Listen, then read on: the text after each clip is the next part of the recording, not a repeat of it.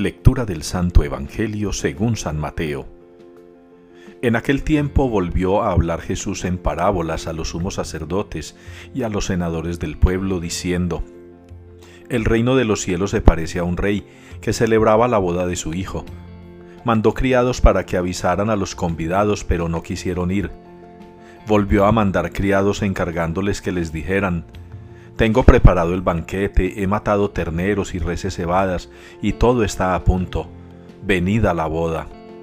Los convidados no hicieron caso. Uno se marchó a sus tierras, otro a sus negocios.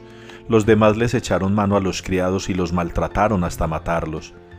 El rey montó en cólera, envió sus tropas que acabaron con aquellos asesinos y prendieron fuego a la ciudad.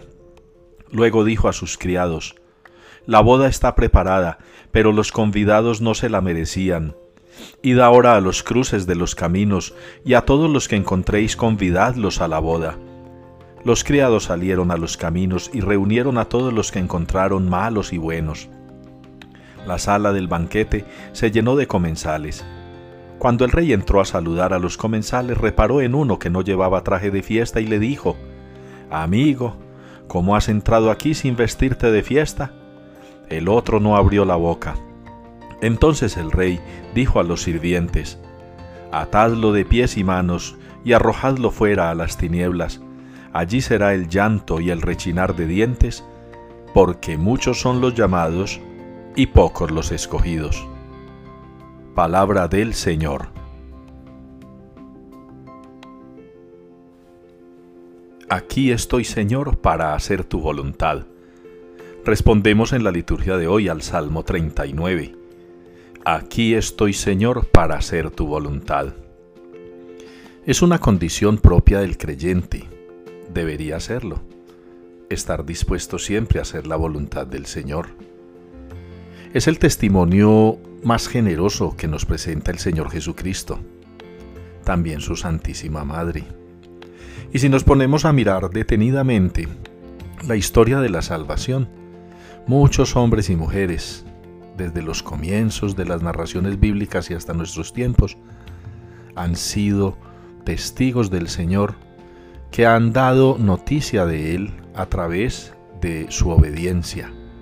Es decir, haciendo la voluntad del Señor, nos han anunciado a nosotros el mensaje salvador. Valdría la pena hoy meditar en nuestro corazón ¿Qué tan dispuestos estamos a hacer la voluntad del Señor? Quizá como en el caso de la primera lectura, aunque nos cueste sufrimiento, aunque nos cueste dolor, aunque nos cueste un sacrificio grande, hacer la voluntad del Señor. O quizá como en el Evangelio, llamados por el Señor en cualquier momento y circunstancia a aceptar su invitación a ese banquete, al banquete celestial al que hemos de entrar con traje de fiesta y ese traje de fiesta está compuesto precisamente por una vestidura de obediencia, de humildad, de disponibilidad ante el Señor en el servicio a los hermanos. Que ustedes y yo pues podamos ofrecerle al Señor este salmo, no como una palabra de respuesta, sino como una expresión de realidad.